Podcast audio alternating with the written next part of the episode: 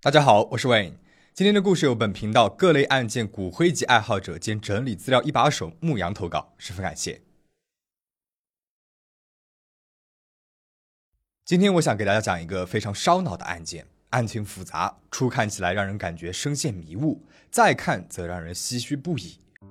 故事的主人公是一位美貌与智慧并存的女孩，在她短短二十一年的生命当中，经历了常人无法想象的折磨与苦难。他的故事令人困惑，令人愤怒，也令人扼腕心碎。而这一切都要从一场看似普通的肇事逃逸说起。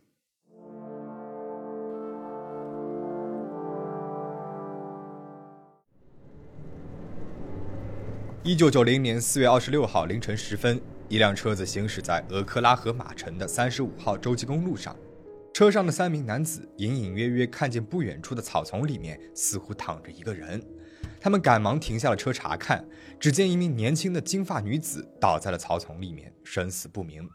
他们马上拨打了报警电话，俄克拉荷马城警方连同医护人员于十二点五十五分接警之后，立刻赶往了案发现场。医护人员到达之后发现。女子二十出头，像是遭遇了车祸，司机已经逃逸了。这名女子虽然失去了意识，但是还有微弱的呼吸，于是医护人员赶忙将她送往了医院抢救，警方则留下来勘察现场。在女子身体的四周散落着一袋面包、两盒牛奶、一盒饼干和两瓶可乐，在食物当中散落着女子的随身物品：一台小型的手持式收音机、一副耳机。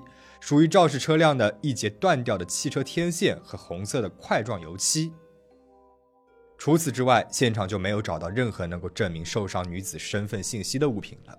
那么，周围还有一家小型的便利店，然后离案发地很近的地方还有一家连锁汽车旅馆。警方就结合地面上留下来的刹车痕迹推测，女子很有可能是附近汽车旅馆的住户。半夜出来买完食物准备回家的时候，由于戴着耳机，没有听到车辆撞过来的声音。躲闪不及，就从后方被撞倒了。此时的警方只把这起事件当作是一起普通的肇事逃逸，完全没有想到之后的调查会牵连出来一连串的谜团，犹如是一个罪恶的无底洞。而更没有想到的是，他们需要花费漫长的二十四年来弄清楚这名女子的身份。急救人员听到女子在昏迷当中喃喃地叫道：“爸爸，爸爸！”他们试图和她讲话，但是她没有回应。医生在检查女子之后发现，她的双腿后侧有新鲜的淤伤，从小腿一直延伸到了臀部的下方，约有五十厘米长，而且头部有严重的淤伤。CT 扫描显示，她的大脑内部有一个血肿块，应该是颅脑外伤诱发的颅内出血导致的。这些伤口是和交通事故吻合的。他的伤情严重，但是各项生命体征暂时稳定。医生把他安排在了一个加护病房，准备在接下来的几天之内为他清除颅内的血肿。这天下午，一名中年男子来到了医院，声称自己的妻子因为交通事故被送进来了。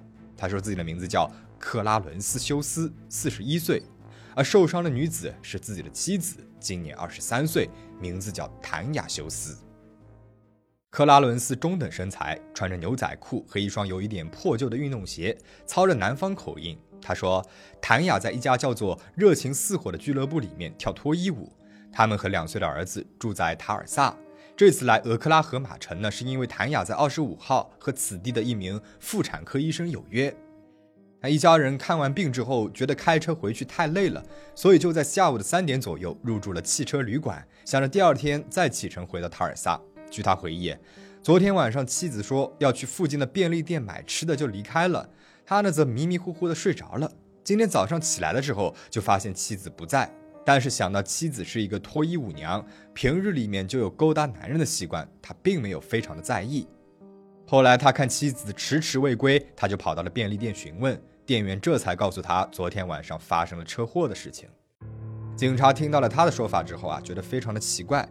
被戴绿帽子这种事情，一般人是很难启齿的。哪有男人就这么毫无遮拦的把家丑给抖出来呢？他们于是就派了一组警员去到了克拉伦斯所说的那个汽车旅馆核实情况。情况基本和克拉伦斯说的一样。他们还检查了他的车子，一辆蓝色的奥兹摩比巴巴。车身上没有任何的破损痕迹，汽车的天线也在。这么看来，撞人逃逸的应该不是他了。但警方总觉得这个人啊非常可疑，他看上去一点也不悲伤。他们把他带到了妻子的病房，他似乎对眼前这个全身插满了管子的可怜女人毫无感情，只是冷漠地站在了一旁。医生私下告诉警察说，他们在谭雅的身上还发现了多处的陈旧伤口，不排除家暴的可能性。这个时候，克拉伦斯突然说，他想要一支笔、一本便签和一卷透明胶。医生和警察摸不着头脑，但还是把东西都给了他。等他们回去检查谭雅的情况时，发现克拉伦斯已经走了，而谭雅病房的门上则贴着一张便条，上面写着“禁止探访”。克拉伦斯打电话把谭雅住院的消息告诉给了谭雅最好的朋友兼同事凯伦，他还说医院不允许任何人探访，所以不要来了。不过凯伦因为太过于担心了，还是赶到了医院。看到躺在病床上的谭雅，他泣不成声。医生对凯伦说，他觉得谭雅的车祸非常的蹊跷，她身上遍布着各种旧伤口，像是常年遭受了虐待。凯伦呢则表示，谭雅虽然闭口不谈这些事情，但是他能够猜得到，这都是克拉伦斯打的。尽管尽力的去救治了，谭雅还是在四月三十号去世了。这个时候，她的丈夫却表示他不想管了。凯伦和其他的同事非常仗义的要给谭雅办葬礼。他记得谭雅曾经告诉过自己他母亲的名字，于是就按着电话簿上的号码打了过去。而电话那头的女人困惑的说道：“你在说什么呢？我女儿谭雅在二十年前就已经去世了呀，死的时候才十八个月大。”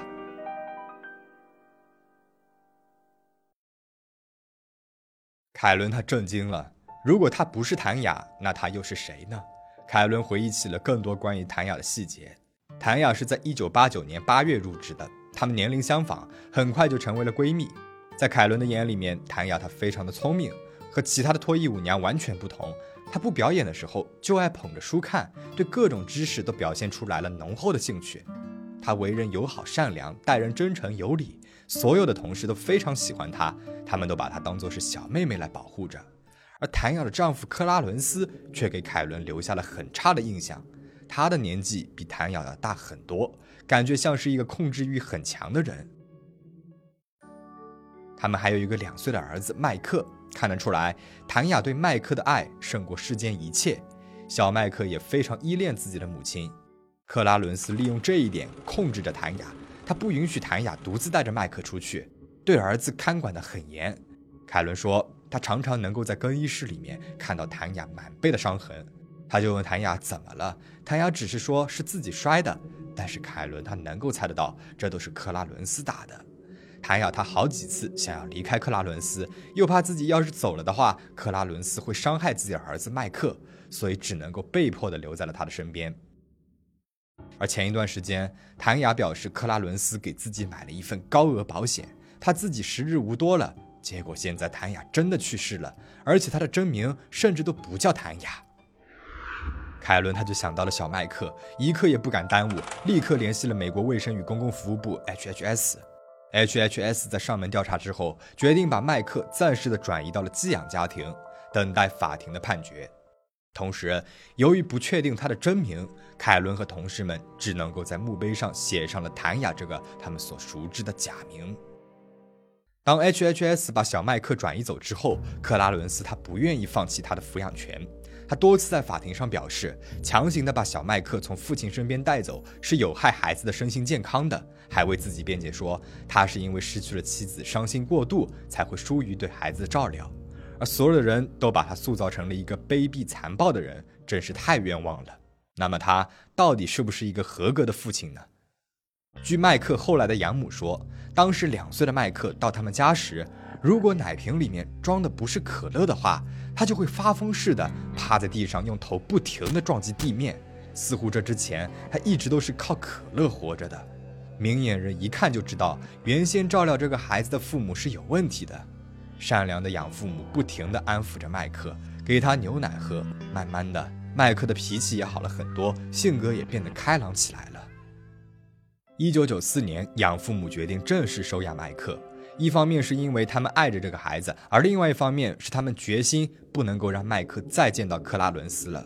而在此之前，克拉伦斯仍旧有每月两次探视权。而小麦克最不开心的就是要去见他的父亲的时候，他总是百般的不情愿，每次都会躲到凳子的底下，嘴里不停的嘟囔着：“那个凶恶的男人，那个凶恶的男人。”作为收养程序的一部分，HHS 需要核实麦克和克拉伦斯的血缘关系。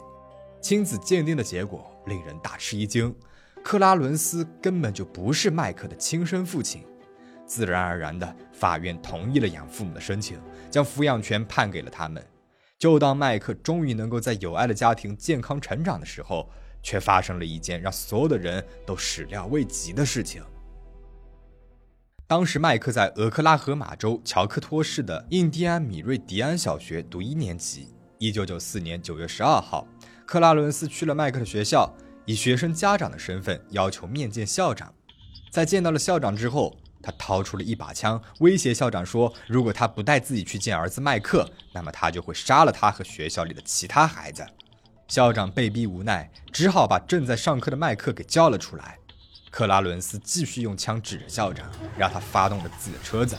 随后，三个人坐进了校长的皮卡车内。克拉伦斯吩咐校长把车开到了僻静之处之后停了下来。他下车把校长给拽了出来，然后用手铐将他绑在了路边的树上，并且将他的嘴用胶带封上。做完了这一切之后，克拉伦斯就带着麦克扬长而去。几个小时之后，校长被路过的人给发现了。获救的第一时间，他就告诉警方麦克被绑架了。警方也马上联系了 FBI。FBI 俄克拉荷马州分部的特别探员乔·菲茨帕特里克马上接手了这起案子。他做的第一件事情就是将麦克的身份信息、克拉伦斯的身份信息以简报的形式发给了俄克拉荷马州所有的执法机构。他也调出了克拉伦斯的档案，了解到了在1990年谭雅去世之后，克拉伦斯曾经试图领取他的意外伤害保险金。而在仔细查看后发现，他在领用保险金的时候用的是另外一个社保号码，而这个社保号码的主人叫富兰克林·弗洛伊德。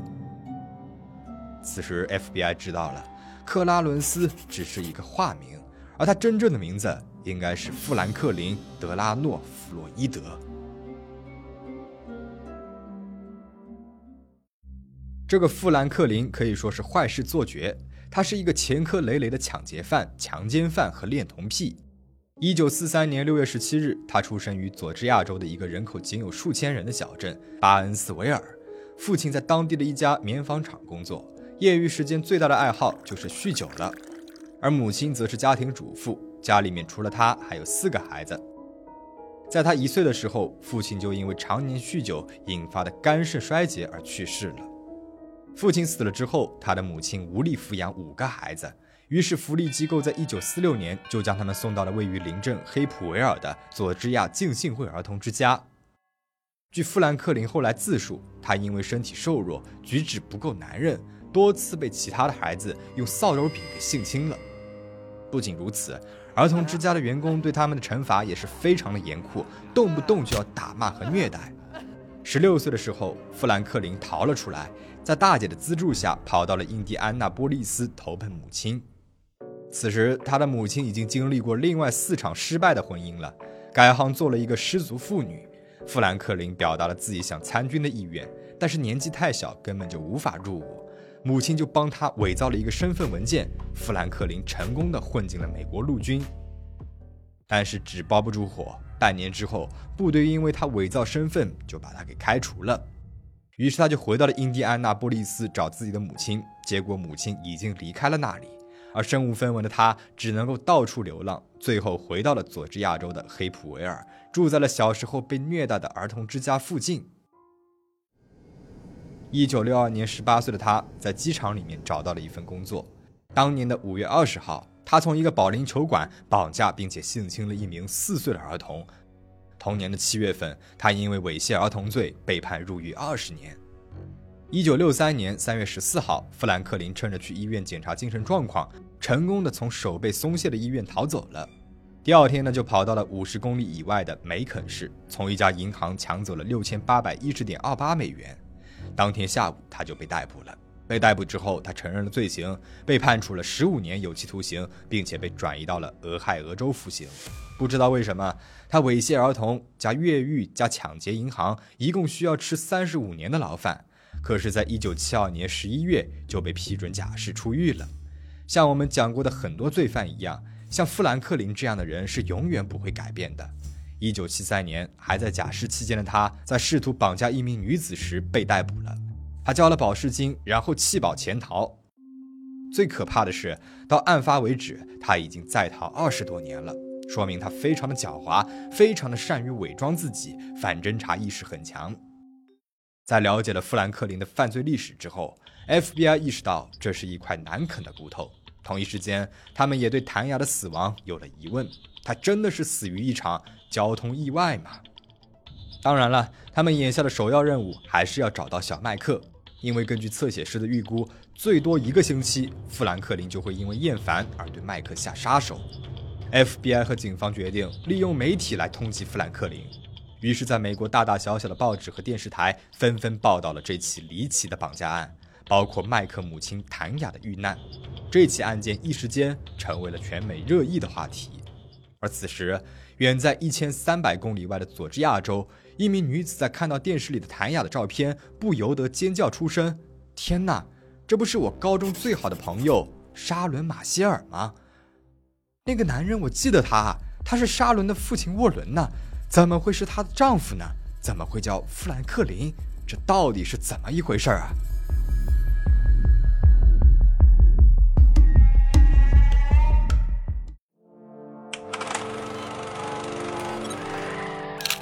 让我们把时间暂时的倒回到一九八四年，佐治亚州弗雷斯特帕克市，珍妮是当地高中的一名普通学生。那个夏天，他参加了学校为天才学生举办的夏令营。因此认识了同在夏令营的沙伦·马歇尔。沙伦说自己和珍妮是同届的，是转学生。他和父亲沃伦·马歇尔去年才搬到镇上。珍妮和沙伦是一见如故。在他的眼里面，沙伦智商很高，学习特别认真，而且长得可以说是惊为天人，十分的有魅力。他不管走到哪里，男孩子们的眼光总是离不开他。可就是这样耀眼的人，性情却十分的温和。和美国的许多学校一样，天才学生尽管成绩优异，但是总会被人嘲笑为书呆子，遭受莫名的排挤和敌意。而沙伦呢，似乎对于弱者有一种天生的爱怜，无法对他人的苦难置之不理。他会在朋友受到排挤的时候挺身而出，在朋友对他敞开心扉的时候，耐心的倾听和鼓励他们，可以说是朋友圈里面树洞一样的存在了。沙伦他最大的梦想就是当一名航天工程师，一心想要去亚特兰大的佐治亚理工学院读书。高中的最后一年，沙伦如愿以偿地收到了来自于佐治亚州理工学院的录取通知书，外加全额奖学金。他兴奋不已，和珍妮一起畅想着自己美好的未来。沙伦他头脑聪明，美丽大方，性格温柔，积极上进，前途无量啊！珍妮觉得沙伦是这个世界上最完美的女孩了。直到他看到了沙伦的父亲。在此之前，珍妮就已经隐隐约约的觉得沙伦的家庭似乎有些不对劲。沙伦说，他的母亲在他二年级的时候就因为意外去世了，从此他就和父亲沃伦相依为命。他除了读书，似乎还要负责照顾父亲沃伦的饮食起居。让珍妮更加觉得奇怪的是，沙伦曾经叮嘱她不要给家里面打电话。说父亲会因此不开心。每次她们闺蜜聊天，还都要等到沃伦不在家的时候偷偷进行。有一次，沃伦突然回来了，电话里面那头的沙伦听起来非常的害怕和紧张，赶忙挂了电话。让所有的朋友都觉得不对劲的是，在学校的年鉴上，沃伦买下了整幅版面，还印上了沙伦的照片。这本身是没有什么的，只是这张照片对于学校年鉴来说，有一点太性感了。什么样的父亲会亲自出钱卖弄自己的女儿的美貌呢？珍妮第一次见到沃伦的时候，是他开车把沙伦送到自己家来的时候。他对于这个男人的印象很差。初次见面的时候，他就很无赖的问珍妮的父母能否借点钱给他花花。珍妮的父母也因此很讨厌他。有一天，沙伦哭着打电话给珍妮说：“说她怀孕了。”珍妮就赶忙问他：“那你准备怎么办呢？”沙伦说：“他想把这个孩子给生下来，然后送去领养机构。可是现在爸爸不让我上大学了。”珍妮她震惊了。可是你奖学金都拿到了呀，你离成为航天工程师只有一步之遥了呀，你怎么能够放弃呢？沙伦只是说：“可是爸爸需要有人照顾。”就这样挂断了电话。珍妮听到了梦想破灭的声音。一九八六年，沙伦高中毕业。怀着孕的她鼓起了勇气，和当时偷偷交的男朋友私奔到了阿拉巴马州。他们当时住在了一家汽车旅馆内。男友第二天醒来的时候，就发现沙伦不见了，而门下有一张纸条是沃伦写的。他说他带走了沙伦，请男友识相一点。几周之后，珍妮接到了沙伦打来的电话。他说他的爸爸要带着他搬去亚利桑那州生孩子，他想把孩子留下来，但是爸爸不允许。珍妮最后一次接到沙伦电话的时候是一九八八年初，沙伦告诉他他已经把孩子交给了其他人抚养了。现在呢，他和他的爸爸沃伦准备在佛罗里达的坦帕市落脚。从此，沙伦就音讯全无。没有错，这个化名沃伦·马歇尔的其实就是富兰克林，也就是克拉伦斯·休斯。而沙伦他当时的女儿，也就是他后来的妻子谭雅。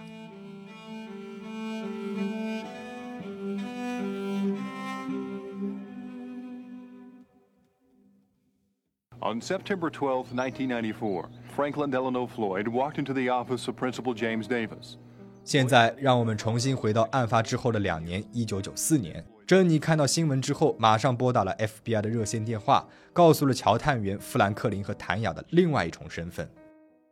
这层内幕让调查案件的乔探员始料未及，大概是好友的惨死给了珍妮说出真相的勇气，他就决定告诉乔探员一个埋藏了将近二十年的秘密。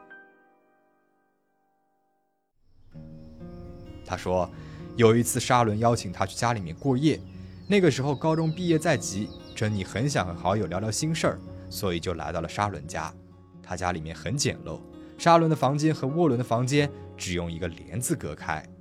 珍妮坐在沙伦的床上和他说着话，沙伦突然拉开了床头柜的抽屉，珍妮看到里面满满的都是一些香艳性感的内衣，就问沙伦这些都是哪里来的。沙伦说。是爸爸给他买的，他还很喜欢给自己拍照。珍妮听了之后就觉得太奇怪了，而沙伦呢，却一副很平常的样子。正当他们在换衣服准备睡觉的时候，沃伦突然闯了进来，手里面还拿着枪，大声的吼道：“你们在干什么？”当时的珍妮衣衫不整，被吓得大叫。沃伦则爆发出来了恶魔般的笑声，说：“我会回来的。”然后就拿着枪出去了。珍妮看向沙伦，沙伦却笑了，说：“爸爸只是在犯傻。”等他们换了衣服准备睡觉的时候，沃伦再次拿着枪走了进来。他命令珍妮躺在一边，用枕头遮住脸，然后就在珍妮的身边用枪指着沙伦，强制和他发生了关系。第二天，沙伦拥抱了珍妮，他说：“爸爸就是这样的，你没事儿，我也没事儿，你就别管了。”珍妮她止不住的痛哭。这富兰克林就是一个彻头彻尾的禽兽啊！无论如何都要找到小麦克。富兰克林上了两次当时非常火爆的节目《全美通缉令》，然而并没有什么太大的收获。FBI 呢费了一番力气，也只是找到了沙伦和沃伦的结婚证明。原来，在一九八九年的六月份，这俩人来到了新奥尔良。在那里，富兰克林也就是沃伦摇身一变变成了克拉伦斯·马库斯·休斯，而沙伦呢，则改名为谭雅·道恩·泰德洛克。他们用假名字登记结婚了，从此他们便由沃伦和沙伦这对父女变成了克拉伦斯和谭雅这对夫妻。至于他们为什么要这么做，FBI 在这个时候呢还是不清楚的。我们在后面会讲到原因。案件讲到这里二十多分钟了。但还是一团迷雾。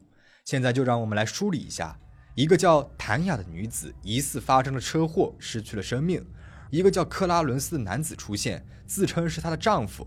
这俩人有一个两岁的儿子叫麦克，但是因为克拉伦斯不是一个好父亲，麦克被人领养，克拉伦斯就把麦克给绑架。警方初步调查之后，发现克拉伦斯是化名，这个人应该叫富兰克林，而已经离世的女子不叫谭雅，而是沙伦。这俩人呢，也不是什么夫妻，而是父女。